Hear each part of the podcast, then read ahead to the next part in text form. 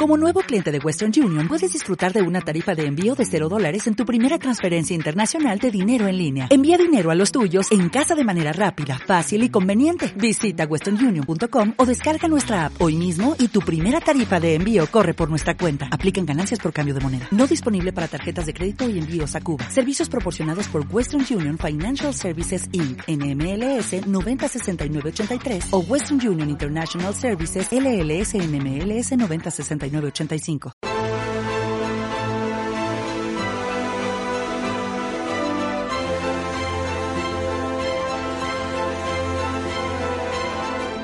Muy buenas noches, arrancamos Estado de Alarma, el canal de YouTube que más crece, el canal de YouTube que no quiere la publicidad institucional falsa de este gobierno del bulo, esa publicidad engañosa del salimos más fuertes que está usando Moncloa para comprar voluntades en los grandes medios de comunicación, que están muchos de ellos al borde de la quiebra con esta crisis del coronavirus. Y nosotros, como queremos seguir siendo innovables, solamente necesitamos que sigas apoyándonos no solo ya con tu fidelidad a través de la suscripción, sino que también te des de alta a través de Patreon o a través de nuestra comunidad de YouTube en el botón unirse para que por una pequeña aportación económica, ahora que me han despedido del mundo por criticar esa publicidad del gobierno del bulo, pues nos ayudéis a mejorar, a ser la alternativa a la sexta y a tener más medios técnicos. Sois muchos los que apoyáis, sois muchos los que nos mandáis mails de apoyo y simplemente yo me siento súper agradecido por vuestro apoyo y ese es el aliento que a mí me hace seguir haciendo periodismo y vamos a ir a más, vamos a crecer más y sobre todo vamos a decir las verdades que no cuentan los grandes medios de comunicación y vamos a contar las noticias que nos cuentan. Tenemos secciones sobre inmigración ilegal, tenemos secciones en apoyo a la monarquía, estamos haciendo lo que no están haciendo los medios amamantados por el régimen, porque somos un medio libre e independiente y que quiere vivir de su espectador. Y si os gusta lo que hacen, ayúdennos. Y el pobre que ahora mismo está en una situación de crisis económica, ERTE, desempleo, obviamente con su fidelidad a la suscripción de YouTube nos vale, no queremos pedir esfuerzos que lleven a una persona a tener la nevera vacía. Pero antes de todo vamos a iniciar, como cada día, un homenaje a esas víctimas del coronavirus que este gobierno quiere seguir maquillando para que esa cifra que le sitúa como el país con mayor número de muertos por millón de habitantes pues no siga subiendo. Hay que recordar que son ya más de 40.000 los fallecidos en esta crisis del coronavirus. Vamos con una imagen de un fallecido.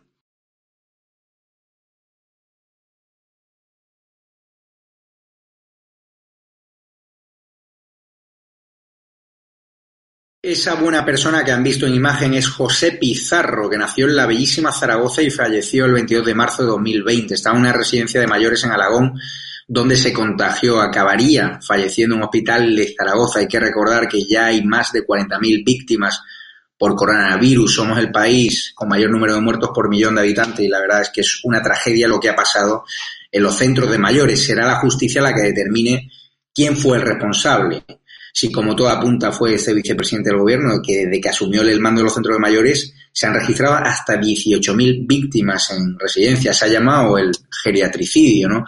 Y hoy vamos a leer noticias o vamos a comentar noticias que, claro, es que el personal de las residencias de mayores seguía sin té rápido 25 días después de que Iglesias prometiera refuerzos. Es decir, el vicepresidente del gobierno salió a una rueda de prensa diciendo que él asumía el mando de los centros de mayores y ahora dice que no, que era culpa de Díaz Ayuso, serán los tribunales los que determinen esa responsabilidad.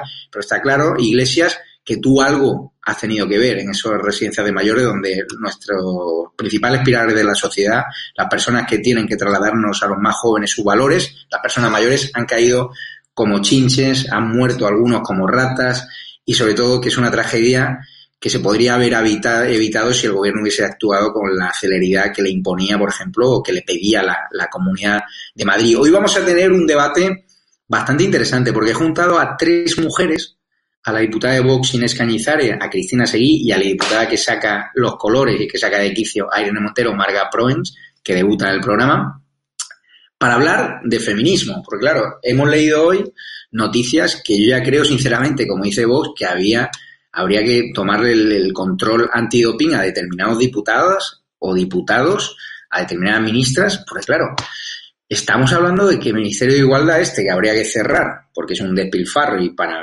mí no sirve para nada, porque es que eso de que hablan de la brecha salarial, para mí es una brecha que existe, pero no es tan amplia como algunos creen. ¿Por qué? Porque si comparas puesto por puesto horas por horas trabajadas, pues ese índice que siempre los progres tratan de vendernos, pues no es tan grande, ¿no? Vamos a hablar de la nueva guía del Ministerio Montero. Las mujeres, atendiendo lo que dicen, consumen alcohol por su situación de desigualdad. Es decir, usted que es mujer y que me estará viendo al otro lado del espectador, porque hay muchas mujeres que ven este programa, se toma un gin tonic o un ron con Coca-Cola porque se siente desigual ante mí.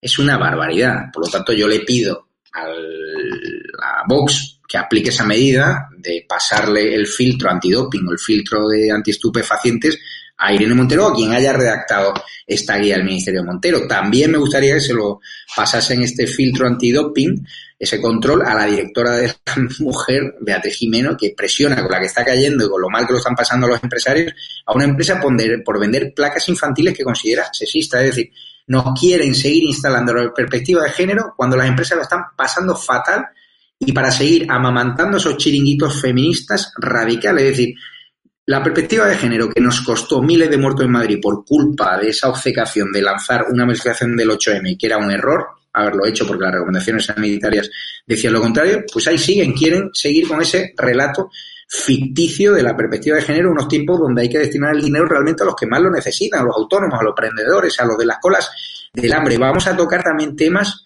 locos como Teresa Rodríguez, la líder de Podemos en Andalucía, que dice que apoya el desmantelamiento de las estatuas de uno de nuestros grandes héroes de la historia, el gran descubridor Cristóbal Colón. La verdad que es una chaladura y yo leo algunas noticias que me dan ganas de, llorar, ¿no? Estamos viendo cómo el Ministerio de Sanidad, que ha maquillado la cifra de muertos por coronavirus, ha borrado de su web interna el registro de muertos que probaba la manipulación del, del recuento.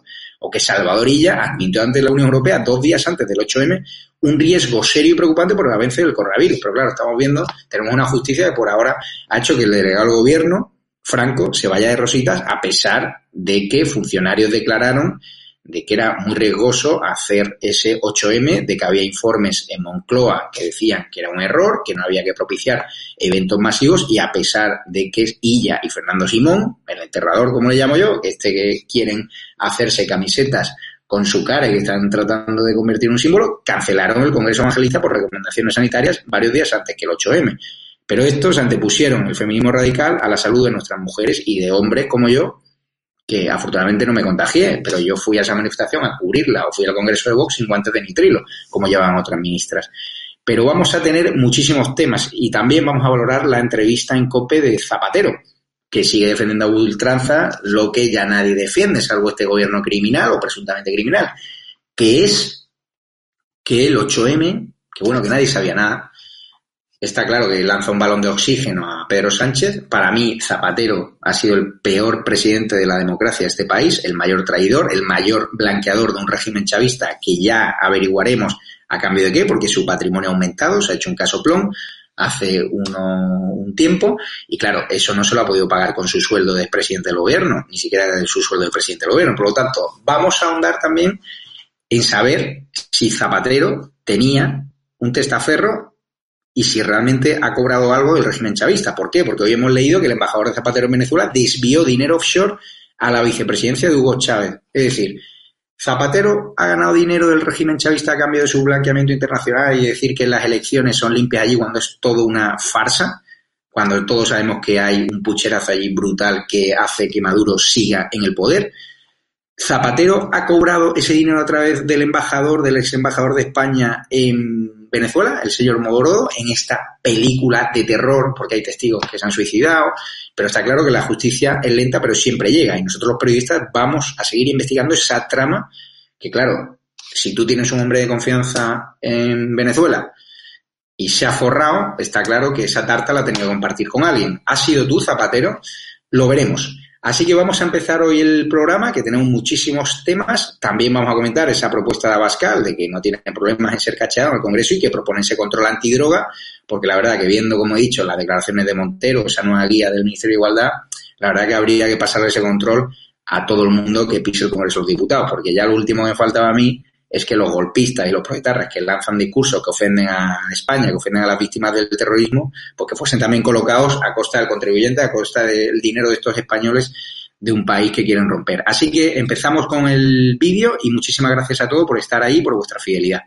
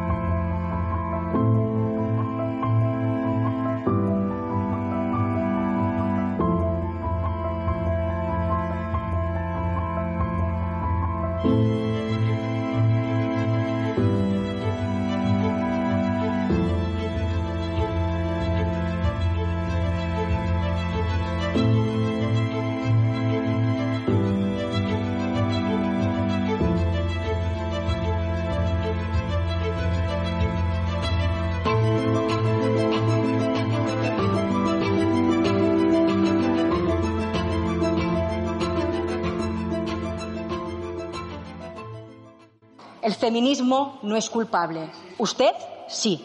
Usted y yo acudimos a la misma manifestación en defensa de la mujer y la igualdad, pero usted y yo no teníamos la misma información. Usted jugó a la ruleta rusa con miles de mujeres, incluso las que somos de riesgo. Un gobierno antifeminista. Un Estado donde queden impunes la insolencia y la libertad de hacerlo todo termina por hundirse en el abismo, ya lo decía, Sófocles. Como ven, subo a esta tribuna vestida de negro, negro como el futuro que auguran los organismos internacionales a nuestra economía con ustedes al frente.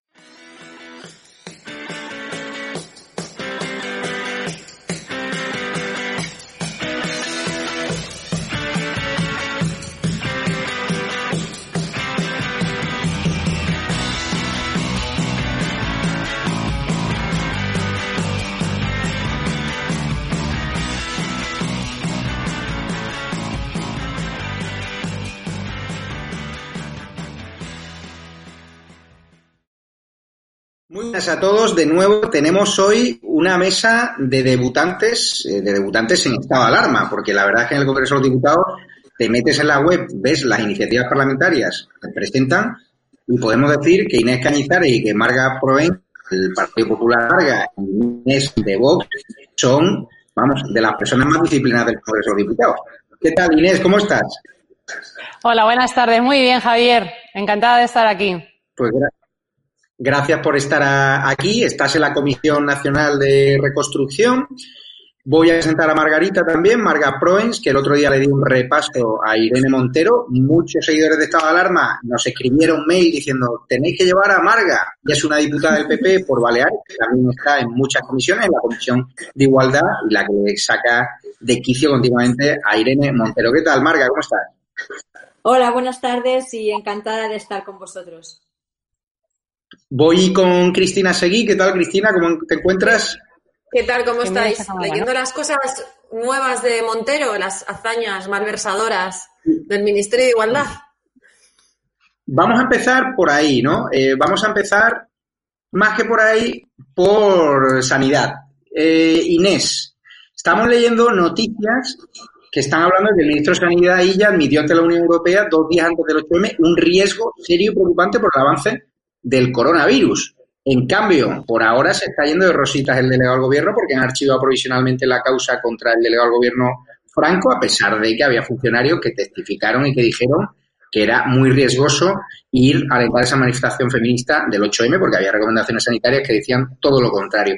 O es una más, ¿no? Tú que estás en esa comisión de reconstrucción nacional, supongo que estarás ya acostumbrada a ver disparate de este gobierno y a ver como un gobierno que celebra ese Viva 8M cuando ni siquiera han pedido perdón, ¿no? Ni siquiera han reconocido los errores que vosotros cuando organizasteis el Congreso de Vox tuvisteis la decencia incluso de pedir perdón a pesar de que erais víctimas, ¿no? De ello.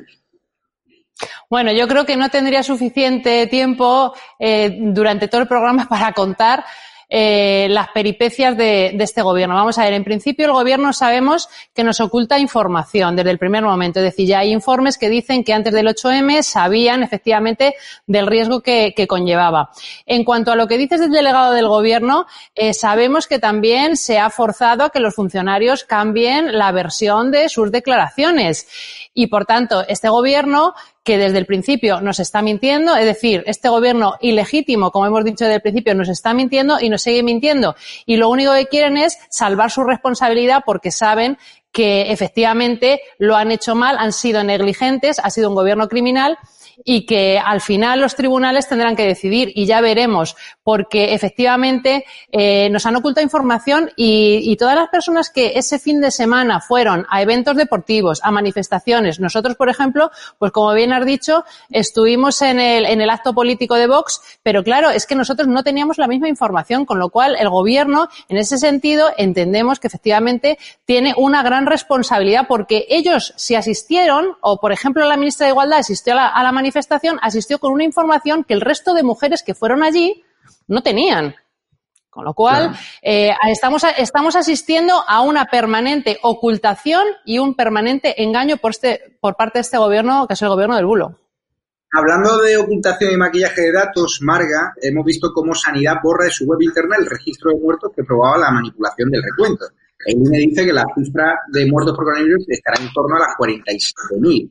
Es decir, que ese maquillaje de cifras que ha hecho el gobierno, no sé cómo desde el Partido Popular vais a hacer para llegar a la realidad en los datos, porque claro, un país que no honra, que no pone nombres y apellidos a todos sus muertos por coronavirus, sin duda no es un país que debamos sacar, o sea, pecho, ¿no? Y este gobierno estamos viendo cómo continuamente no quiere reconocer los muertos reales que hay, que lo dicen los servicios funerarios, que lo dicen las familias que no han sido, eh, que, dicen que sus seres queridos han ido al otro lado, han, han, fallecido sin ni siquiera habérseles aplicado los test rápidos. Desde el PP, ¿estáis haciendo alguna iniciativa para llegar al final? Pues sabemos que en Vox lo han presentado también ante el Congreso. Sí, evidentemente, también lo dice, no tenemos que olvidarlo, el Instituto Carlos III, que dice que los fallecidos en España ya superan los 40.000, que son los, los datos un poco que, se manejan desde, desde diferentes organismos, ¿no? Nosotros desde el Partido Popular, ya desde las primeras semanas, sospechábamos, ¿no? Sospechábamos que entre las muchas eh, informaciones que ocultaba este gobierno estaba la cifra de fallecidos. Yo creo que tenemos eh, un gobierno pues obsesionado en no aparecer en, los rankings como, eh, los, como el gobierno con más muertos por millón de habitantes, como el país con más fallecidos por millón de habitantes, como salimos en todos los rankings, ¿no? Y por eso están intentando pues ocultar estos datos. Como decía, desde el Partido Popular, desde la primera semana, pues estamos pidiendo los registros civiles de fallecidos para compararlo con, lo de los, con los de años anteriores por todas las provincias y comunidades autónomas para, como digo, llegar al, al final, ¿no? Llegar a la verdad. Y como decías eh, tú, Javier, un país que, que no honra a sus fallecidos es que un país que le importa muy poco también a sus vivos. Cristina, vamos con un tema que tú has manifestado especial preocupación, como yo, decir, el geriatricidio, desde que Pablo Iglesias asumiese ese mando, ahora trata de, enviar balones fuera, y tratar de decir que la culpa, como todo en este país, la culpa es de Díaz Ayuso siempre, ¿no? Y claro, hemos visto como el personal de la guía sin test rápido 25 días después de que Iglesias prometiera refuerzos en esa pomposa rueda de prensa, donde ahora parece que no quiere acordarse este vicepresidente del gobierno traidor. Efectivamente, ¿no? Y, esto, y eso fue, esa gestión fue derivada del mando único que él se atribuyó. Se, recordemos que fueron dos las líneas de acción de este gobierno en el ámbito sanitario. Una fue centralizar las compras para las cuales no había una estructura, además de la inusual o de la usual, perdón, eh, gestión ineficaz socialista, eh, sino que además este señor se arrogó ese, mando único que hacía que fuera responsable de todas las residencias. El otro día escuchamos, creo que fue el presidente de la Asociación de Residencias Españolas, que dijo que eh, efectivamente que el gobierno había bloqueado y a ellos les constaba que había bloqueado y confiscado el material sanitario que tenía que llegar a las residencias. Y luego, eh, desde este canal y desde que este, desde que lo pusimos en, marcha en, marzo, nosotros hemos podido recoger múltiples testimonios de directores de geriátricos que así nos lo confirmaban, incluso de eh, comunidades autónomas gestionadas por otros partidos políticos, hablo del Partido Popular y Ciudadanos, que efectivamente nos confirmaban que habían unas listas en las cuales los ancianos o los residentes eh, que no murieran o que murieran antes de hacérsele una, una autopsia, se figuraban como eh, fallecido por causas compatibles con, con el COVID, ¿no? Eh, podríamos duplicar o triplicar la cifra tanto de ancianos como de, como de fallecidos, ¿no? ¿no? No estaríamos hablando de 47.000, estaríamos hablando quizá de 80.000 o de 100.000 muertos, ¿no? Inés Cañizares, en Vox, que ha habido un partido muy contundente para llegar a la verdad de lo que ha pasado en los, geriátricos, ¿no? Es decir, han muerto como chinches, han caído 18.000 ancianos desde que Pablo Iglesias asumiese el mando. Hay una disputa competencial entre la Comunidad Autónoma de Madrid y entre el Gobierno Central. En Vox tenéis claro de que la responsabilidad es del Gobierno, del vicepresidente del Gobierno Pablo Iglesias, ahora que parece que está escurriendo el bulto y que él no tuvo nada que ver en esa gestión de centros de mayores. Nuestra diputada María Ruiz Solas ya se lo hizo saber desde la tribuna de oradores del Congreso de los Diputados y ya le dijo que, claro, él desde el 19 de marzo asumió el mando único absolutamente y además se vanagloriaba de ello. ¿eh? Era el jefe supremo y el que se supone que, tenía el mando único para llevar a cabo toda la, gestión de las residencias. Y efectivamente ahora quiere echar balones fuera y, y bueno, y decir que es la comunidad autónoma la que se encargaba de la gestión. Es decir, él coordinaba y dirigía, pero en la comunidad autónoma se encargada de la gestión. Nosotros entendemos que si el mando único lo tiene el vicepresidente Iglesias, pues él tiene que ser el responsable. No obstante, bueno, si, si, se, si hay reclamaciones o imputaciones de responsabilidad por parte de la sociedad civil, pues serán los tribunales, los tribunales en última instancia los que decidirán quién es el último, el último responsable preguntarle, Marga, eh, he venido a Marbella a hacer unos reportajes con los hosteleros y ayer a un niño le pegó una medusa ahí en la playa y decían que era culpa de Díaz Ayuso, ¿no? Este gobierno le echa la culpa de todo lo malo y de todo lo que ocurre a Díaz Ayuso. Parece ser que es la lideresa ¿no? de, la oposición, todos eh, los grupos tipo Prisa le están atacando muy duramente. Vamos a ver, vamos a ver un vídeo de Díaz Ayuso porque ya la presidenta de la Comunidad de Madrid pues, tiene poca paciencia ya, está cansada de las traiciones de ciudadanos de la Comunidad de Madrid, de esas filtraciones de correos internos, de sus protocolos de los centros mayores, que ya el PP pidió disculpas, algo que el gobierno, que se van a gloria de este 8M, todavía no ha hecho, y vamos a ver a Ayuso cargando fuertemente contra el presidente del gobierno. Le estamos trasladando a los ciudadanos que se podía haber evitado cuando, insisto, no se podía haber evitado. Y el COVID ha entrado en los hospitales, en las casas y en las residencias. Lo que hay que hacer es poner todo a, tu a disposición de las propias residencias para cortar los fallecimientos, como hicimos. No teníamos una crisis de residencias, teníamos una crisis de residencias, de hospitales, de ambulancias.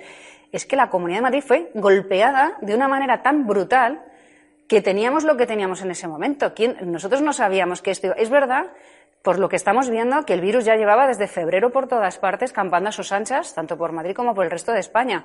En el momento que asomó la cara fue tarde. Si Madrid no llega a cerrar los colegios, una decisión que no se había tomado en toda la democracia, Imagínense lo que hubiera sido de España. Pero lo que no se puede hacer es, yo ya dije, yo ya hice, y ponerse todo eso ya, quitarse y a poner culpas. Esto es lo que no se puede hacer bajo ningún concepto. Y eso lo critico tanto de, lo que ha pasado aquí en Madrid como lo que está haciendo el gobierno de España. ¿Usted cree, Marga, que el presidente del gobierno, como dice Díaz Ayuso, está usando el dolor, está usando el dolor por el coronavirus para hacer campaña? A ver, es el modus operandi del vicepresidente del gobierno, es decir, él lo, dijo, lo dijo antes de ser vicepresidente del gobierno, que esta era una, su manera, ¿no? De hacer, de hacer política. Yo me, me, gusta remitirme a los hechos. Lo que no puede ser es que la culpa de todos los males sea de Isabel Díaz Ayuso, que fue eh, de las primeras presidentas, la primera presidenta que pidió cerrar colegios, que, fueron los presidentes o han sido los presidentes de comunidades autónomas gobernadas por el Partido Popular que se han anticipado, como digo bien Díaz Ayuso cerrando colegios, eh, el presidente de Murcia pues eh, pidiendo el, confinamiento y pidiendo el cierre total de la comunidad en los primeros días, o Núñez Feijó con, el, con los test de seroprevalencia, ¿no? Eh, Díaz Ayuso hoy sale una información, sale una información en, en el país, ¿no? Que, parece ser que fue el mismo Pedro Sánchez el que encargó una campaña difamatoria contra la presidenta de la Comunidad de Madrid. Esto, esto es uh, muy desleal, puede ser muchísimas cosas, yo lo voy a dejar de momento en, desleal, pero sin duda es haber hecho política en el momento más grave de la historia reciente de España. Y el tema de las residencias es una muestra más, es que fue el mismo Iván Redondo en una misiva con una carta contestada la personal de las residencias que reconocía que el mando único era de Pablo Iglesias. Yo creo que Pablo Casado lo dijo en uno de los debates del estado de alarma, todo lo que ha dependido del gobierno de España, todo lo que podía fallar, ha fallado, ¿no? Entonces yo no, tengo ninguna duda que si eso hubiera dependido de las comunidades autónomas, eh, este desastre no hubiera sido tal. Cristina, yo creo que vamos a inaugurar una sección de disparates de Irene Montero, de la escajera del estatus, que ha acabado colocado y que presidente ministra de Igualdad, porque se ha acercado muy bien al macho alfa, Pablo Iglesias. Hay que ver cómo a Tania Sánchez la mandó al gallinero cuando se acabó la relación. Hoy vemos dos noticias que son un disparate. Montero destina casi medio millón de euros a un teléfono de quejas sobre productos sexistas y la nueva guía del Ministerio de Montero. Las mujeres consumen alcohol por situación de desigualdad. ¿Tú cuando te tomas un ron Coca-Cola es porque estás en situación de desigualdad respecto a mí o cómo? Pues mira, eh, acuérdate que en febrero de este año, cuando ya habían 18 muertos, y eso, y de eso va a ir el gancho de hoy, eh, esta señora sacó un lema muy caro, pagado con dinero público, que decía que las mujeres querían volver solas y borrachas a casa. Ahora dice que las mujeres llevamos la presión del patriarcado no solamente con alcohol, sino con estupefacientes. Em, lo primero es que se aclare la señora Montero. ¿Nos damos al, al, al, Jack Daniels o no sé eh, ¿qué, qué, hacemos? ¿no? sinceramente, yo creo que esto puede deberse a un eh, grito desesperado de esta señora porque quizá está atravesando este grave problema, ¿no? Que por otra parte atenaza a miles y miles y miles de, ciudadanos, ¿no? Y quizá está, hay alguna psicóloga en el Ministerio de Igualdad, entre toda esa red clientelar que tienen, que pueda, que pueda ayudarle, ¿no? Lo que sí que sabemos es que eh, cómo está malversando el Ministerio de Igualdad. Y ya ni siquiera hablo de los fondos europeos que el Ministerio pone con el, mm, eh, no sé, beneplácito de todos los partidos, menos Vox, creo, en este caso, ponen en manos de los, de los ayuntamientos y de las comunidades autónomas para repartir entre los suyos sino que llevamos 464.000 euros en, lo, en la campaña que acabas de explicar para acosar a empresarios como este señor que hacía puertas para héroes en el caso de niños y princesas en el caso de niñas. Los 120.000 euros que han costado cambiar el color de la tipografía del Ministerio de Igualdad. Los 500.000 euros que estas señoras se gastan asesores para compensar su déficit intelectual.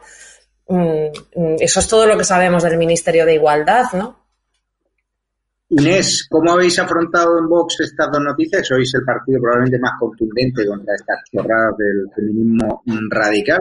destinar casi medio millón de pavos a un teléfono sobre quejas de productos sexistas, la otra chorrada del titular anterior, que es que yo lo vuelvo a leer y pienso que es coña, ¿no? Las mujeres consumen alcohol por su situación de desigualdad. O sea, ¿cómo lo habéis afrontado la bancada de Vox? Supongo con muchas risas, pero también con preocupación porque, como decía Cristina, al final se está despilfarrando dinero público que debería destinarse a los ERTE, a los emprendedores, a los autónomos y a la gente que está en las colas del hambre de usera, por ejemplo. Pues mira, eh, como bien dices, con risa, eh, con risa por la anécdota. Es decir, porque esto de, que las mujeres beban tal es una cuestión, como siempre, el relato, el discurso ideológico y el enfrentamiento, que es lo que buscan. Porque además, esta señora eh, dice que efectivamente las mujeres en su, en su necesidad de alguna manera de copiar eh, a los hombres, pues adoptan eh, como comportamientos masculinizados y eso lo considera, bueno, es, es una historia que, que, ni ella se la cree y que efectivamente eh, yo, mira, eh, todo lo resumiría en una cuestión. Este no es el Ministerio de la Igualdad, es el Ministerio de la Desigualdad. Entonces, con eso ya te lo digo todo, con lo cual nosotros seguimos pensando lo mismo. Toda esta perspectiva de género y todo esto lo único que crea es un enfrentamiento entre hombres y mujeres a todos los niveles y en todos los sentidos. Y efectivamente, el destinar esa cantidad de dinero en la situación en la que ahora mismo estamos, eh, con el tejido empresarial destruido, personas que están eh, sin cobrar sus ERTES, eh, las colas del hambre, como bien has dicho, y que se destinen esta cantidad de dinero a un teléfono para esta tontería, porque esto al final yo creo que la educación es una cuestión de los padres y los padres son los que en su casa tienen que educar en igualdad. Pero una cosa es igualdad y lo que ellos promulgan es, es al contrario, es desigualdad, porque lo único que hacen es enfrentar a las mujeres con los hombres. Y el hombre aquí es, tiene que ser el perdedor para que las mujeres sean ganadoras. Y nosotros entendemos que todos los españoles somos iguales independientemente de nuestro sexo. O sea que esa es la explicación. Marga Provence, tú que te tienes que enfrentar prácticamente una o dos veces a la semana ¿no? contra Irene Montero, porque está en la Comisión de Igualdad. ¿Cómo afrontas esas comparecencias? Porque yo supongo que, a veces te traerán ganas hasta de reírte o más bien de llorar, porque es un disparate lo que suelta esa mujer por la boca cuando decía, no es que el feminismo del 8M no trajo muerte, cuando ya está comprobado, informes forenses, de que ese 8M dispararon los casos en Madrid y provocó un colapso sanitario que fue demoledor de... más mayores. ¿Tú qué piensas con, ese currículum que tienes, que estoy leyendo además, que tienes máster en escuelas de negociación muy importantes y te enfrentas a una mujer que sus méritos profesionales mm, son desconocidos, y que realmente conocemos más los méritos que ha tenido a nivel sentimental, ¿no? Mire, yo creo que, la manera y mi manera de entender la, política y de hacer política ahora mismo que me toca con Irene, con Irene Montero es con la seriedad, con el rigor y con los datos. A mí no me van a encontrar pues combatiendo los eslóganes eh, de, la izquierda con otros con otros eslóganes no a mí me gusta pues eh, documentar eh, documentar los temas porque creo que es ahí donde eh, esa ministra se ve la falta de, pues de, liderazgo y, la falta de conocimiento de muchos de, los temas que, le toca, que le toca liderar ¿no? en, su, en su ministerio. Eh, a mí, la verdad que, la vida personal de, la ministra me importa poco o nada. ¿no? A mí me, me importa cómo, cómo gestiona o, cómo eh, su cobardía la, ha llevado pues a, esconderse detrás de, la bandera del feminismo. ¿no? Yo se lo dije el martes pasado y lo mantengo, el feminismo no es culpable eh, de las manifestaciones del 8 de marzo. los culpables son el gobierno, Irene Montero, y son las personas que tenían una información privilegiada una información de casta que no compartíamos el resto de, las mujeres que estábamos allí. Y es que eh, hemos visto como las ministras del PSOE se las advertía de que no se besaran, o en el caso de la ministra Montero, ella dijo en este off the record del día después que había ido con mucho cuidado para que no le cogieran de, la mano, ¿no? Y decía esto de, con la mano no, ¿no?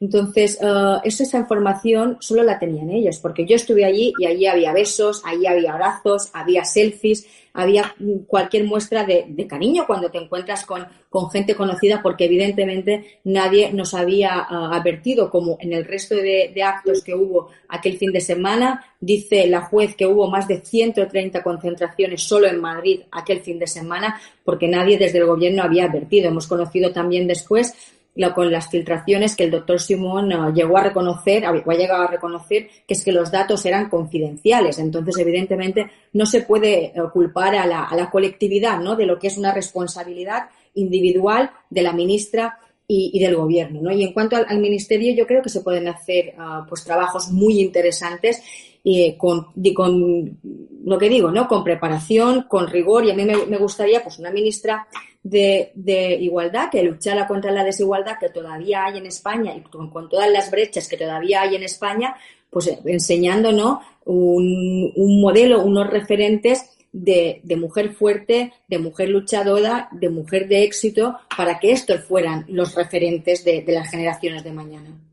A mí me gustaría plantear este debate, ya que hay dos mujeres, tres mujeres, en este caso trabajadoras, pero claro, yo soy partidario de cerrar el, Ministerio de Igualdad, porque la brecha salarial es cierto que existe, pero si se mira dato a dato, por comparación de puestos cualificados y no cualificados, podemos llegar a la conclusión de que no es tan grande como dicen. Es decir, la brecha salarial existe. Yo quiero que las mujeres cobren igual que los hombres, sin duda.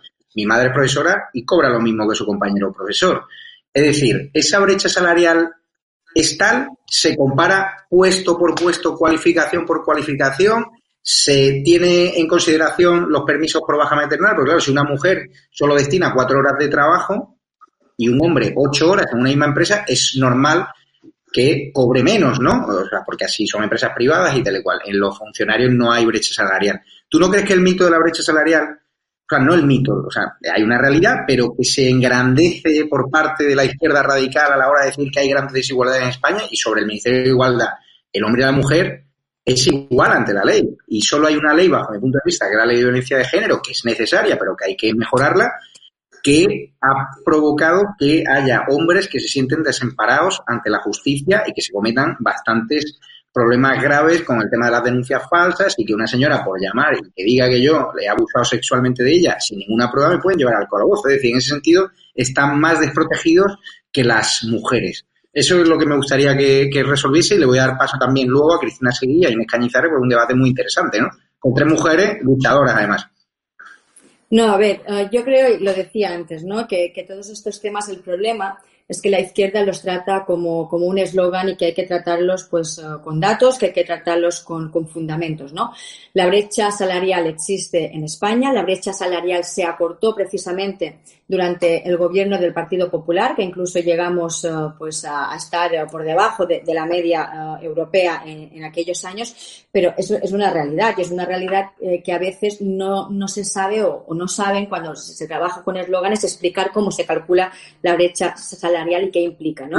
Es una realidad pues que hay eh, más mujeres que les cuesta llegar a puestos de, alta dirección por los motivos que sean, por el, lo que es el famoso eh, suelo pegajoso, el famoso techo de cristal, que son hechos que están basados, como digo, en datos eh, económicos de, de, diferente índole y yo, como digo, yo no, no baso mis fuentes en fuentes de, de, de, de izquierda, sino en muchísimas, en muchísimas fuentes que así, que así lo avalan, ¿no? También es, es una realidad que, que la maternidad todavía sigue penalizando en España y sigue penalizando a la mujer y que cuando se habla de conciliación se piensa más en la conciliación por parte de la mujer que no en la corresponsabilidad, que es lo que nos gusta hablar en el Partido Popular. Nosotros pusimos en marcha, por ejemplo, una iniciativa que era el currículum ciego, para que a la hora de, de, de contratar pues el, empresario no supiera si está contratando a un hombre a una mujer y se basara solo y exclusivamente en los datos objetivos de un currículum, ¿no? Nosotros creemos que esta es la manera de trabajar uh, con, contra la brecha. No, no es la, la, de la persecución,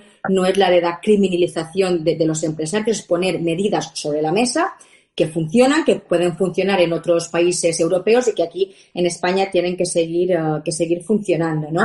y, y, y, el tema de la violencia de género, como digo, el Partido Popular fuimos el impulsor del Pacto de Estado contra la violencia de género. Yo creo profundamente, desde el Partido Popular creemos profundamente en este Pacto de Estado. Evidentemente tiene que evolucionar. Evidentemente la ley no es perfecta, pero sí que, uh, que es una ley que, pues, que tiene un recorrido. Eh, a mí lo que me me, me chirría, si me permite la, la, expresión siempre, es que, claro, ahora tenemos una, una, ministra que es la que tiene que desarrollar y aplicar el, el, Pacto de Estado, que fue el único partido que no firmó este Pacto de Estado, ¿no? Y después hay unos temas que, que, a, que a, este ministerio pues les, les cuesta mucho entrar y que nosotros desde el Partido Popular pues queremos tener este debate, que es, por ejemplo, la, la, la trata de mujeres con fines de explotación sexual, que fueron las olvidadas en el Real Decreto de Violencia de Género de, de, del estado de alarma que son las menores también eh, explotadas, las menores tuteladas, que a mí también pues, me, me, tocó defender en el Congreso, al ser las menores tuteladas pues, que eran víctimas de explotación sexual aquí,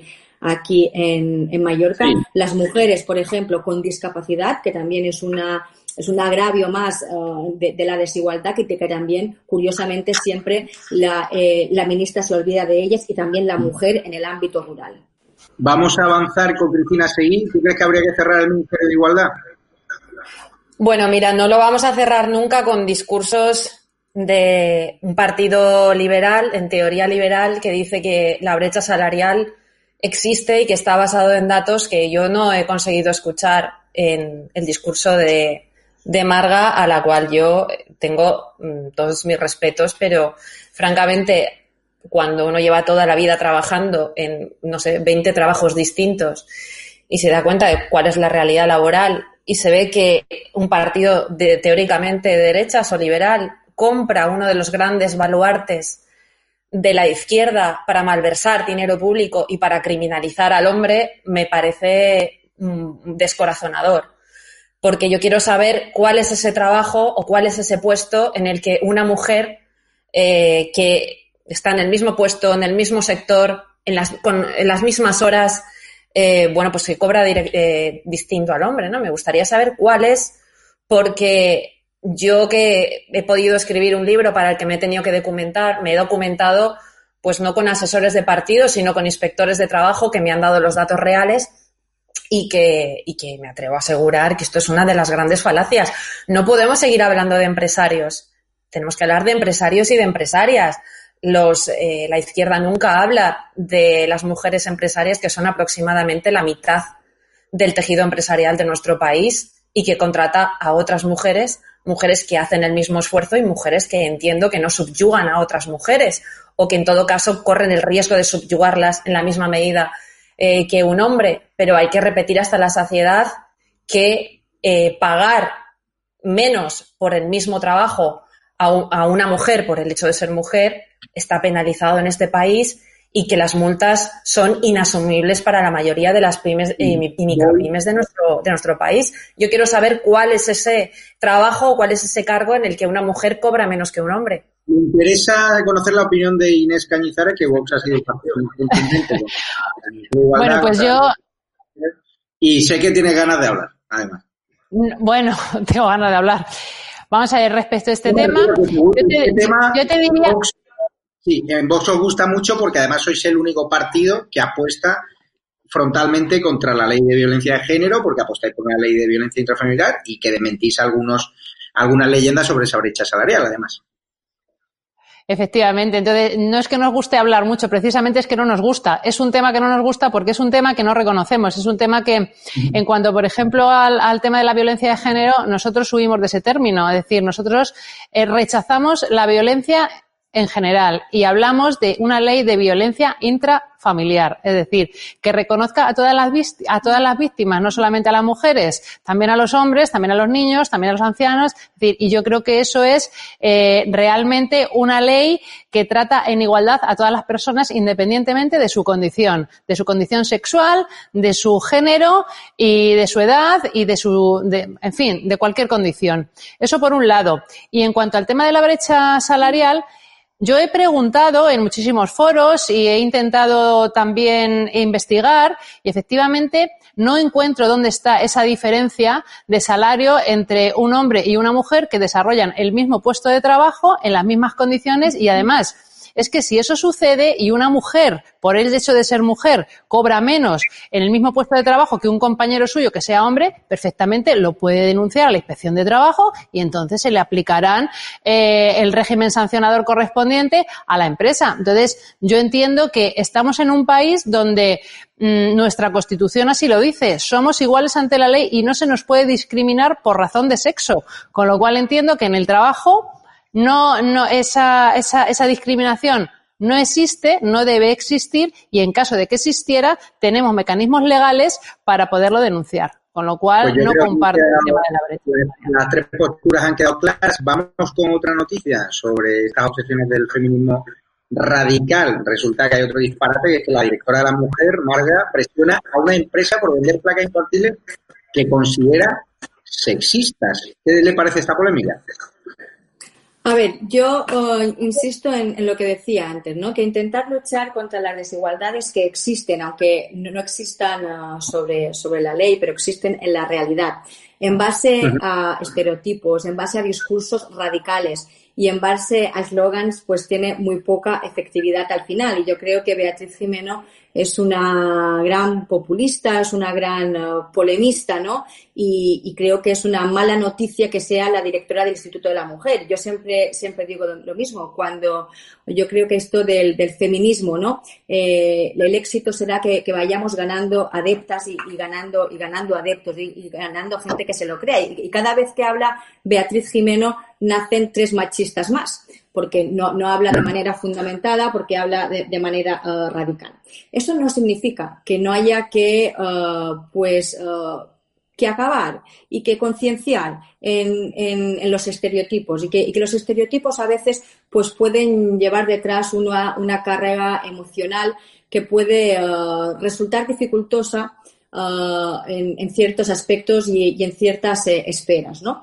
pero evidentemente lo que no se puede hacer nunca es perseguir a la, a la empresa, a la empresa privada, es instar a la empresa privada a, que haga o a que, o a que deje de, hacer, y menos en un momento como, como, el que vivimos ahora, que lo que hay que hacer es agradecer ¿no? a las empresas pues que sigan levantando la barrera de su negocio. Como yo digo, el tema de los estereotipos también hay dos maneras de, de, afrontarlos en esta uh, persecución a la empresa privada, en esta criminalización o por otro lado, y lo decía antes, es eh, enseñar pues referentes femeninos fuertes en diferentes ámbitos, en el ámbito científico, en el ámbito del deporte, en el ámbito cultural, que es lo que no hace este ministerio. Este ministerio se ha gastado pues el dinero o, ha gastado también eh, la o ha basado su política en redactar esta carta a una empresa privada, mientras, por ejemplo, está callando en esta crisis del coronavirus con la discriminación de las mujeres futbolistas eh, en España, ¿no?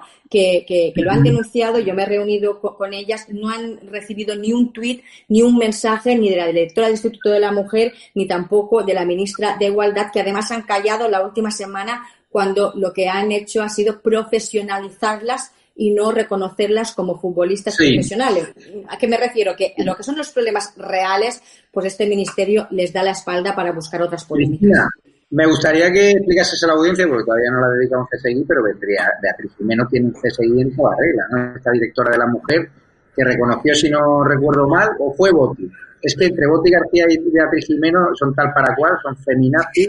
Y claro, yo voy a esta empresa y me dan ganas de comprar más placas, porque a mí, considerar que esas placas son sexistas, pues me parece que, es, es una sinvergonzonería y sobre todo que haya dinero público y tiempo público. Un funcionario se dedica a redactar cartas contra una empresa. Explica bien quién es Beatriz Jimeno. Bueno, Beatriz Jimeno es la directora del Instituto de la Mujer que propuso eh, y que aseguró que era necesario penetrar analmente a los hombres, son palabras textuales suyas, para que eh, supiera cómo durante todo este tiempo el patriarcado se ha encarnado en la carne de la, de la mujer. Ella propone un modelo de ingeniería social, llámalo ingeniería social o llámalo modelo personal, porque a mí la orientación sexual de esta señora me da lo mismo, pero claro que se la imponga a los demás y que la patrocine, eh, pues ya me molesta más, ¿no? O que divida a los eh, ciudadanos por su calidad moral en función de con quién se acuestan, pues ya me parece bastante pernicioso. Esta señora propone que el modelo ideal es el, de la, el del lesbianismo. Está por un lado. Boti, que es la que a la que tosió Irene Montero, eh, acuérdate de aquel vídeo, aquella imagen en la que le decía que le había tosido encima cuando Irene Montero, por cierto, ya estaba infectada de, de coronavirus eh, era la que presumía de haber tenido relaciones sexuales con una menor de 17 años, haber tenido una relación sentimental, ¿no? Em, estas dos son las sujetas que persiguen y que han enviado una carta y habrán enviado más a empresarios por sexistas, por hacer estas plaquitas en la que a los niños son héroes y las niñas son princesas, ¿no? Eh, Inés, ¿Cómo valoran en Vox este tipo de cartas que buscan amedrentar y señalar a empresarios que ya de por sí están muy golpeados por la crisis del coronavirus por chorradas como el sexismo, ¿no? que ya me dirás tú lo sexista que son esas placas? Yo, bueno, creo que esto es de juzgado de guardia y además quería comentar porque esta señora, Beatriz Jimeno, creo que en varias, eh, no sé si en alguna entrevista, declaraciones que ha hecho, es eh, ultradefensora, pues eso, de las víctimas de violencia de género, pero por otro lado dice que en su modelo de sociedad no deberían existir las cárceles. Con lo cual, eh, tú esto cómo lo puedes compaginar, o sea, para que veas que, que, es un discurso sin sentido, ¿no? Es decir, eh, a, las víctimas hay que protegerlas y por otro lado, los agresores o las personas que agreden eh, deben estar fuera de fuera de cárcel, o sea, no debe existir la cárcel, eso por un lado. Y en relación a esta a estas cartas, pues yo creo que como no tiene nada que hacer, se entretiene en, en cuestiones que efectivamente lo único que van a hacer es perjudicar a estas empresas porque tú no puedes señalar a una empresa cuando realmente no están haciendo nada, nada perjudicial. Yo creo que la educación hay que educar en igualdad y la educación en igualdad eh, es, donde hay que realizarla es dentro, dentro del seno familiar, ¿no? Ella no es quien para, para decir lo que cada niño o cada niña tiene que colgar en la puerta de su habitación y creo que en este momento las empresas lo que necesitan es todo el apoyo del gobierno y no eh, personajes de este tipo que, que estén criminalizando a, a las empresas precisamente. Inés, ha publicado un tuit Santiago Vázquez, el líder de su partido, donde dice que no tiene problemas en ser cacheado en el Congreso y que propone incluso un control antidroga a sus diputados, a los diputados en general. ¿Cómo valoran este tuit? ¿Por qué ha sido necesario que Santi pusiese este tuit? Pues claro, ha sorprendido, ¿no? Algunos. Sí, porque eh, al parecer eh, han dicho desde, desde la extrema izquierda que, mm, que, que bueno, pues eso, que a los, que a los diputados se les debería cachear, pero yo creo que todo esto es un poco intentar otra vez crispar, porque ya sabemos eh, el discurso de la ultraizquierda en relación a Vox con el tema de las armas y, y, lo que quieren es que volvamos a sacar este tema. Con lo cual, bueno, pues nosotros en, principio no estamos, no tenemos ningún problema en que eh, ninguno de los diputados de Vox en, en, venir al Congreso, que nos cachen a todos, no hay, no hay absolutamente ningún problema. nosotros sabemos, bueno, todo el mundo sabe el tema de Santiago Abascal, que es una persona, bueno, pues que ha estado amenazada por los socios del gobierno, por los actuales socios del gobierno, por los Bilduet, vamos, por ETA, ¿no? Actuales socios del gobierno y que efectivamente, pues, pues en un momento determinado él, tenía que, protegerse de alguna forma, ¿no? Pero bueno, que fuera de esto ya te digo que, el motivo es que la ultraizquierda quiere crispar y quiere que nosotros, bueno, pues volvamos a sacar ese, tema y Santiago lo único que ha dicho es que efectivamente nosotros si venimos al Congreso no tenemos ningún problema en que se nos caché, pero que además lo que vamos a proponer nosotros es que por las tonterías que se dicen aquí en determinados, en determinados momentos, eh, eh, creo que sería más conveniente que el cacheo que se sometieran a controles de estupefacientes a los, a los diputados. Y esto yo creo que no, para nosotros no entraña ningún ningún problema. Espero que para el resto de los diputados tampoco y a lo mejor sería conveniente conveniente hacerlo. ¿eh? ¿Tiene la sensación de que algún diputado ha ido colocado al Congreso completamente mamado o drogado? A veces, viendo los discursos, yo tengo esa sensación, la verdad, Claro. pero a mí me molestaría bastante saber, imagínense, que los diputados de Bildu o los diputados golpistas se estén gastando el dinero de los españoles en drogas para luego ir al Congreso para intentar romper el Estado, pero no lo sé, o sea, yo no puedo acusar a nadie, pero ¿tienes la sensación de que discursos que se han dado al Congreso han estado bajo los efectos del alcohol o de las drogas? Pues yo no sé bajo qué tipo de estupefacientes o alucinógenos han estado, pero hay algunos diputados que, se- que- dicen discursos durante cuatro minutos sin pestañear. Entonces, pues no sé, pero tampoco puedo decirle quién, pero en fin. Creo, que, efectivamente la- las cuestiones que aquí se, se dicen en algunos momentos eh, son propias de esto, de personas que no están del todo conscientes, que están bajo el efecto de algún alucinógeno. Marga, ¿usted cree que hay diputados que están bajo los efectos del alcohol o de las drogas y que sería necesario un control antidrogas e incluso un control de, de cacheo ante la posibilidad de llevar armas cortas al Congreso? ¿Cómo lo ven en el PP? Yo creo que los ciudadanos no nos pagan para esto. No nos pagan ni, ni para hablar de, cachear ni, para hacer test a- antidrogas. Yo creo que estamos ante, ante una situación eh, muy grave en España, probablemente a las puertas de, de una, de la mayor crisis económica, que no se están pagando los ERTES, que miles de empresas están eh, obligadas a, a cerrar, que como hemos empezado el programa, que todavía no sabemos los números reales de los fallecidos eh, en España, que somos el país, por ejemplo, con más número de sanitarios fallecidos por culpa del gobierno y por culpa de, de la falta de anticipación y la falta de material para, para protegerles. Yo creo que esto es el trabajo que tenemos que hacer en el Congreso de los Diputados. Voy a cambiar de tema porque hay otra feminista radical, Marga, que es eh, Teresa Rodríguez, que ahora quiere ir también contra el legado de nuestro gran descubridor de América, el gran Cristóbal Colón, contra las estatuas, un poco al hilo del Black Lives Matter. ¿Qué te parece esta última ocurrencia, esta última locura de Teresa Rodríguez, que tiene una hemeroteca pues, llena de disparates más propios del club de la comedia.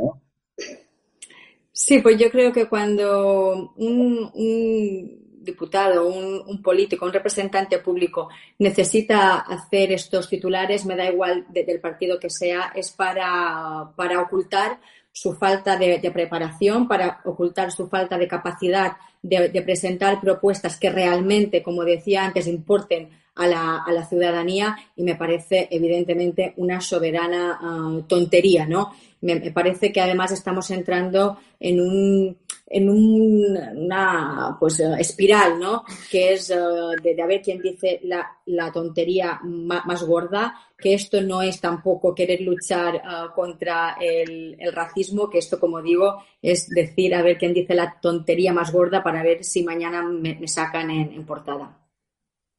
Cristina, ¿cómo valoras ahora la última ocurrencia de Teresa Rodríguez, la pareja del Kichu? Bueno, pues eh, habría que habría que eh, preguntarle a Teresa Rodríguez si sabe quién fue Cristóbal Colón. Ese es uno de los grandes problemas de, de, la ultraizquierda, ¿no? Es decir, no tienen ni idea, ya no sobre quién es Blas de Lezo o similares, ¿no? Sino sobre eh, quién hizo que el mundo de hoy fuera un mundo civilizado, gracias a, a qué descubrimiento, gracias a quién, gracias a quien las tribus dejaron de comerse a las, a las personas y a las mujeres se las dejara de someter eh, con violencia eh, y con matrimonios eh, forzosos, ¿no? En que no tuvieran nada absolutamente que decir, ¿no? Eh, habría que atribuir la intelectualidad que creo que, desde luego desconoce absolutamente, pero si me permites puntualizar eh, sobre lo que habéis dicho antes del tema de las drogas y de pasar de drogas, bueno, tenemos senadores de, de Podemos como Ramón Galindo, que fue detenido en 2008 por posesión de cocaína, ¿no? Tenemos a senadores eh, de Podemos que son exmiembros de ETA, ¿no? Como un tal Josecho Arrieta y otro tipo de ejemplares sobre los cuales quizá por la importancia de lo que estamos sufriendo, eh, bueno, cabría hacer algún test y cabría tener alguna que otra precaución extra, ¿no? ¿Cómo ve Inés Cañizares esta polémica del Black Lives Matter, de que ahora Teresa Rodríguez quiere traernos la, moda, ya nos trajeron la moda del Me Too y ahora quiere traernos la moda de ir contra las estatuas de grandes héroes de nuestro país, como es eh, el, gran descubridor de América, Cristóbal Colón? Bueno, pues ya estamos otra vez con el discurso totalitario de la izquierda eh, de mm, su revisionismo histórico a su medida. Entonces, yo creo que ese es el resumen, ¿no? Esta señora no sabrá ni quién fue Cristóbal Colón y nosotros, eh, yo creo que la historia está ahí para, para, aprender de ella, tanto de sus aciertos como de sus errores.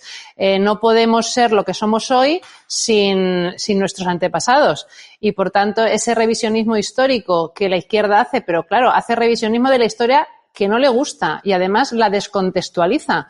Con lo cual, o sea, me parece una idiotez y una tontería de, pues eso, para salir en el titular, pero que, que realmente no tiene, no tiene ningún sentido quitar la estatua de Colón ni ninguna otra.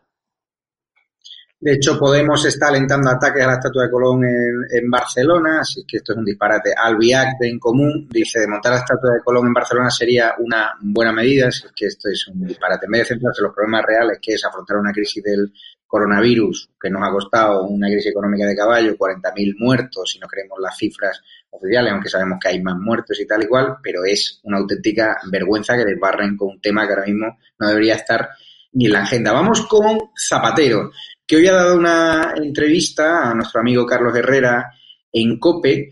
Vamos a escucharlo porque lo que ha venido a decir es que la crisis del COVID-19 ha sido un shock interno no previsto ni previsible, a pesar de que había un montón de informes de la Unión Europea, recomendaciones sanitarias, que alertaban lo que iba a pasar antes del 8M y este gobierno miró para otro lado, alentó esa manifestación feminista y ahí están los datos. Infectódromo en Madrid, colapso sanitario y miles de muertos. Vamos a escucharlo y comentamos. La, Unión Europea advirtió, eh, advirtió que era por contacto. No, no, no, no, advirtió que iba, no advirtió, por contacto no advirtió que iban a colapsar los hospitales, no advirtió que iba a haber miles de muertos. pero eso era, eso ya era una proyección que hacía, había que hacer después y que tenían que hacer los expertos que tiene la administración. Le, le insisto, con el estado de conocimiento razonable, de opiniones científicas razonables, con los informes y el contenido de cómo son eh, teniendo como teníamos dos casos positivos hasta el 25 de febrero y el 4 de marzo el 5, 165, ¿qué me dice? Que el gobierno reacciona la semana siguiente, en la media.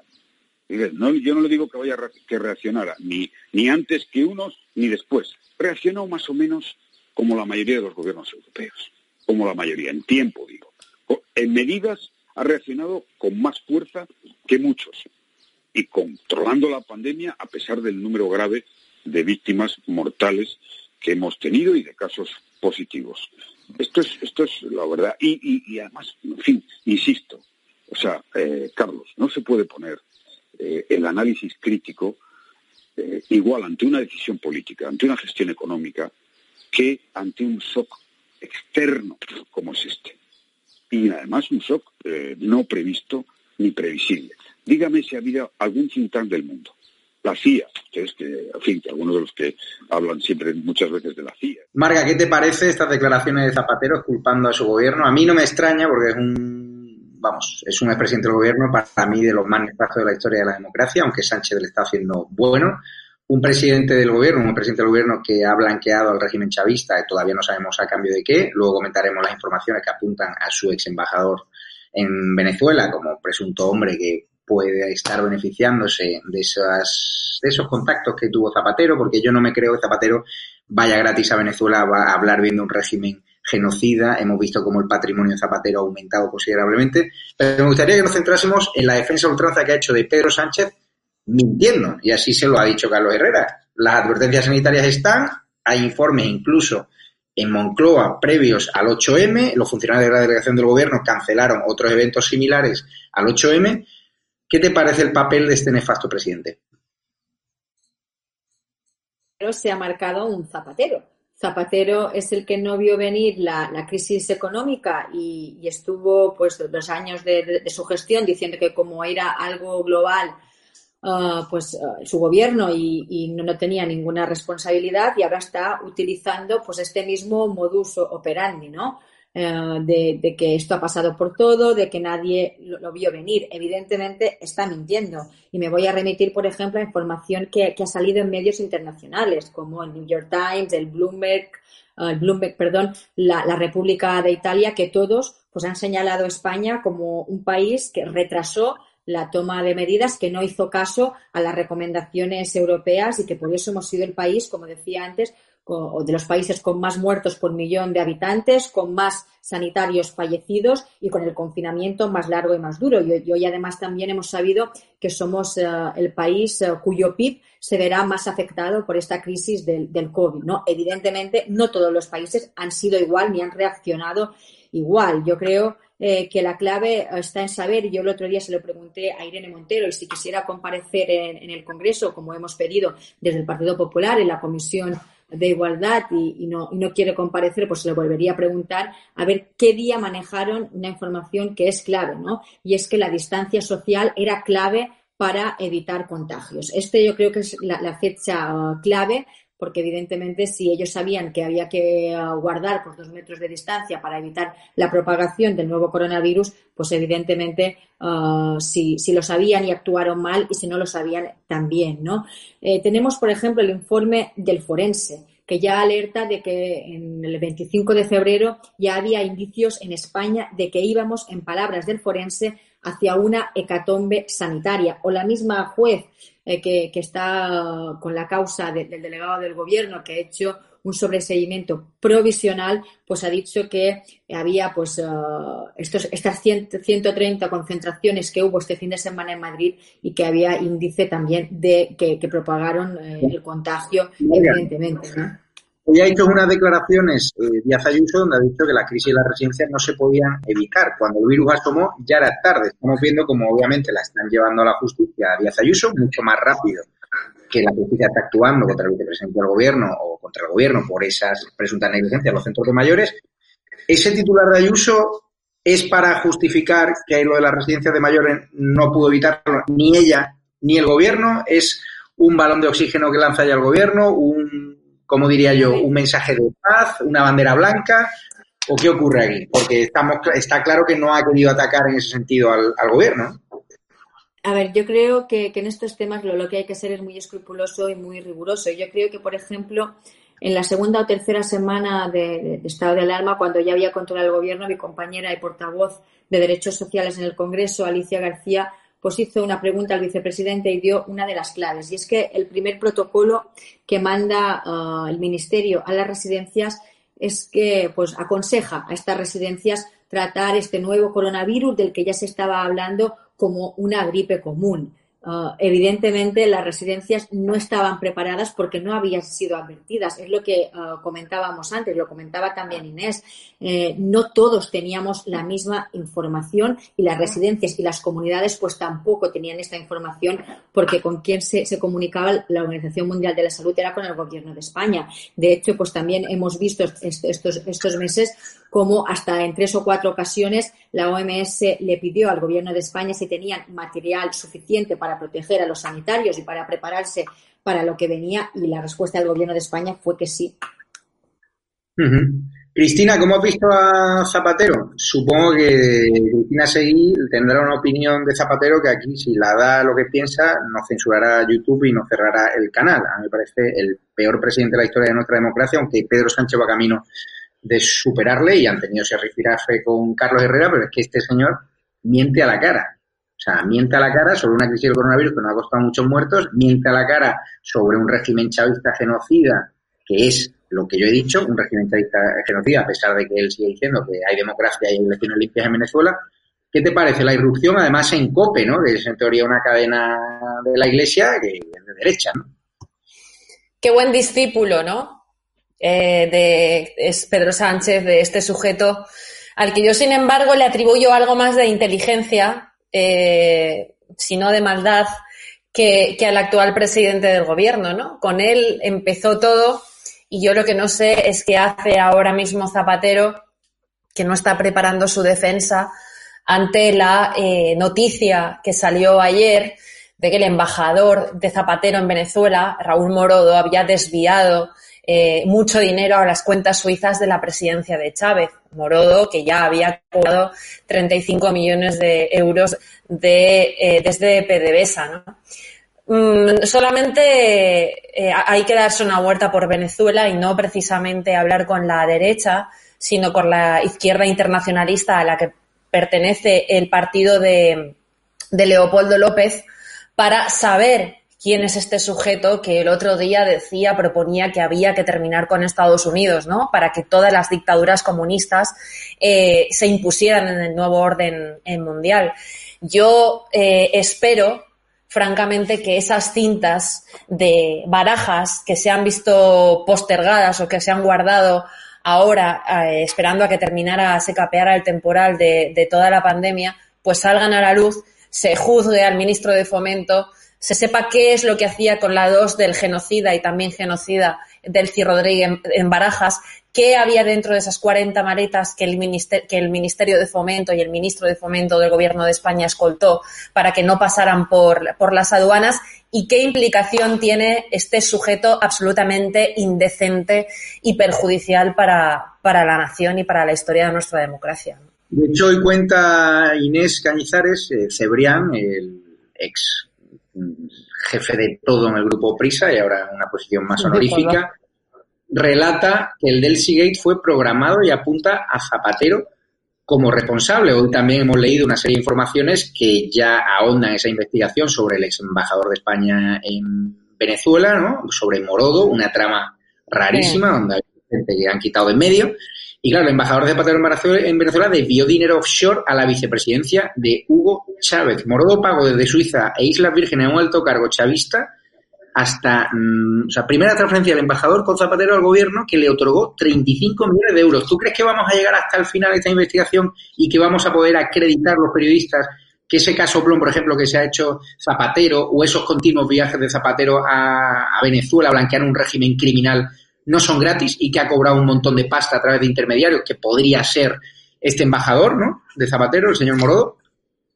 Bueno, pues yo mira, a mí me gustan mucho los refranes populares y yo te voy a decir que la perseverancia todo lo alcanza y en Vox somos un partido que nos caracterizamos por eso, por la perseverancia y cuando nos empeñamos en, en algo eh, vamos hasta el final. Yo entiendo que, esto no se va a quedar así. Esto no se va a quedar así y habrá que seguir, bueno, pues tanto los periodistas que quieran como nosotros eh, queremos llegar hasta el final y efectivamente ver qué es, qué es, qué es lo que ha sucedido con este señor, porque además yo a Zapatero le pondría, le pondría un título y es que es el principio del fin. Es decir, con este, con este sujeto empezó todo y, y ya en su día, cuando él estuvo gobernando, pues como todos sabemos, negó ¿eh? negó la crisis, la crisis que existía, él la negó, negó esa evidencia y ahora, en la situación en la que estamos, también lo niega. O sea que es animal de costumbres y vuelve a repetir los mismos comportamientos, es decir, niega la evidencia. Con lo cual, eh, creo que es una persona bastante, bastante peligrosa y además es un, un, fiel seguidor. Yo creo que este señor de socialista no tiene nada. Este señor es un, es un comunista, pero un comunista de, del perfil de, de, Pablo Iglesias. ¿eh? Lo que pasa es que, bueno, bajo, bajo esa estampa de, de ese talante, como él hablaba, ¿no? Ese talante, eh, pero yo creo que debajo se esconde un, una persona realmente peligrosa con tintes dictatoriales, supongo, es lo que no ha querido Totalmente, totalitarios. Marga, diputada del PP por Baleares, tú eres de Mallorca. ¿Se está reactivando ya el turismo con las nuevas medidas del gobierno o esas medidas que han llenado el turismo extranjero de incertidumbre? Primero hay que confinar a los turistas extranjeros, luego cambian de medidas, primero hay que abrir las fronteras un día, luego otro. Entonces, al final, el turista extranjero, mis amigos han dicho, nos vamos a Míconos, que ya está todo abierto y sin problema. Es decir, ¿quién va a ir a Mallorca ¿Y quién va a ir a Ibiza cuando no saben si los establecimientos que son el santo y seña de las Islas Baleares van a estar ni siquiera abiertos? ¿Qué te dicen los hosteleros? ¿Qué te dicen los hoteleros? Supongo el cabreo será dantesco. Yo hablo mucho con, con Matutes, con Abel Hijo, ¿no? Sobre el problema que están teniendo allí en Ibiza. Claro, el opening no se ha abierto, la discoteca cerrada, los principales hoteles de Ibiza, que son los que concentran el mayor volumen de público de alto nivel adquisitivo, cerrados. Está claro que viene una temporada turística desastrosa, porque aquí en Marbella, por ejemplo, le pregunto a los, a los hoteleros y me dicen, nos reímos de lo que dice el gobierno de que somos la comunidad con mayor número de reservas, si no tenemos ni un turista extranjero hasta septiembre. ¿Está pasando eso en Baleares o no? Pues a ver, decías quién va a venir, pues yo espero que vengan y que, que vengan, que vengan muchos, Y que, que, vengan muchos, porque, porque la verdad es que nosotros tenemos una, una economía que depende totalmente del turismo, que vamos a ser así como hemos sido o no hemos sido una comunidad especialmente muy afectada por la incidencia del, del, COVID, sí que a nivel económico seremos de las más afectadas de España, incluso muy por encima de las Islas Canarias, porque con las Canarias no coincide en que ahora sea su temporada alta, cosa que aquí en Baleares, evidentemente, a finales, mediados de mayo, pues empieza nuestra temporada alta, ¿no? Uh, pues de momento ha estado todo, todo cerrado. Evidentemente, estos mensajes contradictorios Uh, han sentado muy mal en el sector y generan lo que decías tú, mucha incertidumbre, que es lo peor que se le puede ofrecer a, un turista, ¿no? Uh, además, hemos visto mensajes desde el gobierno que han criminalizado el sector turístico. Tenemos que recordar al ministro Garzón que dijo que era un, pues un, sector de, bajo, de bajo nivel o a la ministra de, Trabajo que, llegó a decir que con las medidas de, apertura del sector hostelero, pues que abrieran quien, pudiera y quien no, que, permaneciera cerrado. ¿no? Nos parece que es uh, pues una, una, falta de, reconocimiento ¿no? y, una falta de, respeto hacia, hacia este, este sector. Uh, la buena noticia que tenemos es que hoy ha empezado el, plan piloto para, para, Baleares, donde vamos a recibir 10.000 turistas alemanes pues esta, esta próxima semana. Es verdad que es un plan piloto que aquí se había vendido como un gran éxito y que justo ayer pues el presidente Sánchez dijo que a partir del 21 se abrirían el resto de, fronteras, cosa pues que, nos parece bien, pero que evidentemente pues quita mérito al gobierno aquí de las Islas Baleares que lo había vendido como, como su gran éxito. La, propuesta del Partido Popular y del Partido Popular de Baleares uh, ha sido uh, siempre apostar por un destino seguro. Si hasta ahora pues habíamos eh, vendido a nivel internacional nuestra imagen de, sol y playa o nuestra imagen eh, de, gastronomía o, cultural, ahora lo que hay que vender es que somos un destino seguro en que la incidencia del coronavirus pues ha sido la que ha sido, pero para eso también se necesitan recursos. Para eso se necesita pues eh, que se hagan tests masivos. Nosotros hemos pedido y seguimos pidiendo tests masivos a la población para saber pues eh, el nivel pues, de, de, anticuerpos que, ha adquirido y de inmunidad que ha adquirido pues la, la población y también test pues a los turistas uh, que vengan para que puedan venir de manera segura para que no haya ningún tipo de cuarentena ni, ni ningún tipo de problema. El gobierno dice que no hay dinero suficiente para hacer test masivos a toda la población, pero sí hay dinero para comprar a la sexta, por ejemplo, para comprar las portadas de los principales periódicos con ese titular falso de salimos más fuertes con 40.000 muertos. Cristina, hoy ha dicho Trump o dijo ayer algo que yo refrendo. A mí, yo soy un fiel senador de Trump porque en una época de crisis generar empleo, pues la verdad que los empresarios allí están encantados, está bajando impuestos y aquí en España, pues tal vez necesitaríamos un gestor como Trump, que luego te puede gustar más o menos su forma, pero en lo que es gestión es su máquina. Y tú que compras mucho merchandising de Trump, resulta que dice el presidente de Estados Unidos que no verá los partidos de la NFL ni de la selección de fútbol si los jugadores se arrodillan. A mí me parece fenomenal. ¿Qué opinas? Bueno, que, la dignidad es muy importante, ¿no? Yo quiero animar a todo el mundo a que vea el, discurso que dio el otro día el jefe de policía de Nueva York, en el cual decían que obviamente condenaba los, eh, el asesinato de, George Floyd, pero que no obstante esa gente ante la que se arrodillaba era la que deploraba la profesión y que habían 375 millones de actuaciones de la policía que en, aras de la, de la sociedad y de la convivencia y de la seguridad en las calles, etcétera, etcétera, ¿no? Em, yo creo que estamos ante un movimiento eminentemente racista segregador. Yo creo que es el nuevo Ku Klux Klan de este siglo que junto al feminismo básicamente eh, quiere gremializar a la sociedad para que esa sociedad provoque ciertas guerras civiles en las ciudades no gobernadas por la izquierda, en este caso no gobernadas por los, por los demócratas, y que, y que básicamente eh, hay un tema claro de financiación de determinados globalistas, como pueden ser Soros, etcétera, etcétera, que han pagado campañas como Obama eh, y que se reúnen además con el presidente del gobierno. Yo creo que eh, es uno se arrodilla cuando se arrodilla frente al Estado en un caso como este, ¿no? Yo lo veo absolutamente deplorable y desde luego Tú acabas de comentar cuál es la gestión de Donald Trump en, Estados Unidos, ¿no? Pleno empleo, hay muchísimos muertos, pero no te quepa duda que de aquí a noviembre, que serán las nuevas elecciones de Estados, en Estados Unidos, pues, eh, pues lo remontará sin ninguna duda, ¿no? Porque hay en Estados Unidos hay regiones donde tú puedes crear una empresa en, en, en 45 minutos, ¿no? Voy con Inés y ya cerramos la tertulia por hoy. Resulta que Vox habéis atacado hoy a Feijó por tratar como apestados a Madrid y Barcelona al pedir limitar su movilidad. También quiero comentar contigo, Inés, Ciudadanos advierte a Sánchez que no cuente con ellos con las medidas surrealistas de Podemos, un partido que ha dado prácticamente un cheque en blanco a este gobierno socialcomunista. Yo no sé si es que sigue soplando el viento ahí dentro del Congreso de los Diputados. Y me gustaría que comentásemos estas dos noticias y ya cerramos por hoy. Bueno, pues respecto al tema de Núñez Feijóo, o sea, nos parece indignante que pueda hacer esas declaraciones y todo esto es fruto, pues mira, esta mañana lo ha expresado muy bien Buxadé.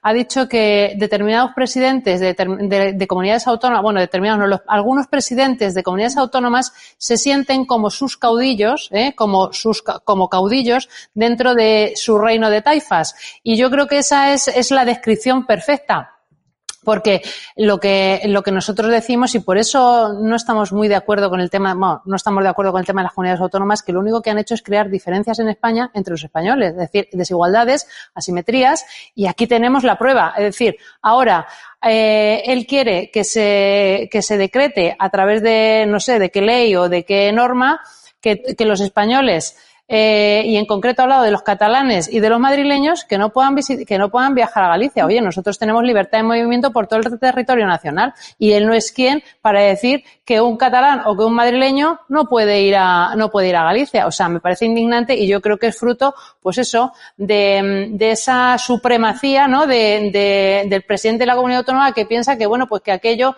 que aquello es suyo y que y que él allí gobierna y que puede decidir y, dejar al resto de españoles fuera de fuera de, esto.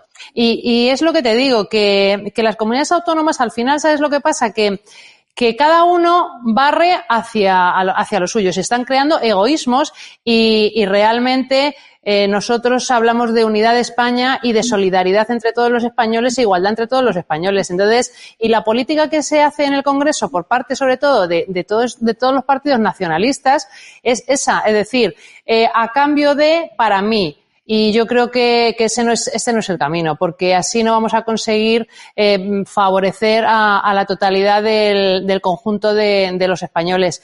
Y creo que en ese sentido las comunidades autónomas están haciendo bastante, bastante daño.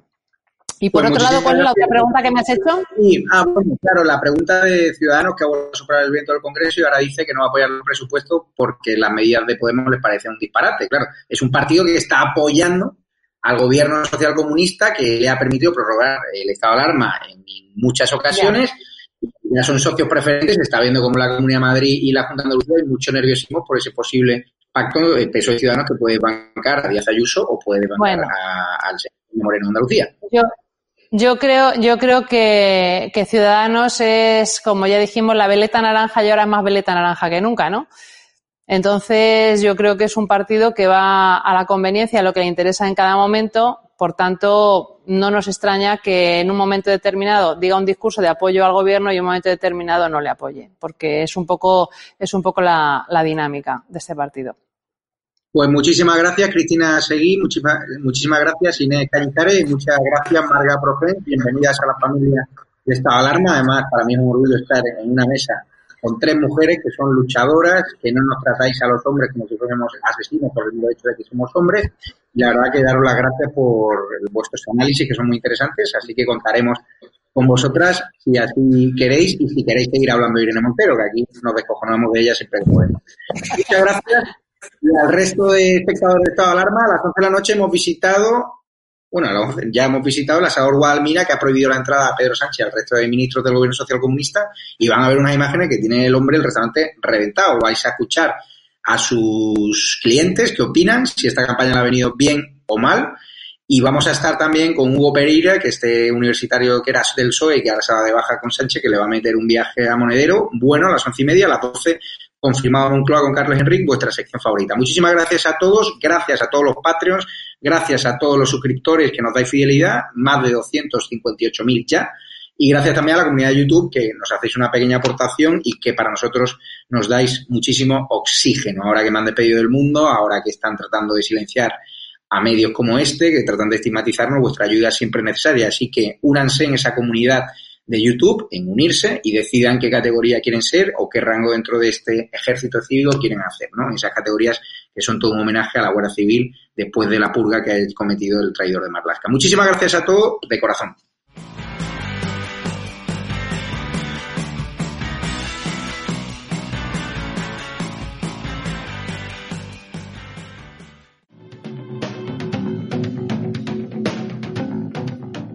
¿Quieres formar parte del club de miembros de estado de alarma? Sea un suscriptor premium y apuesta por un contenido libre que defiende a España.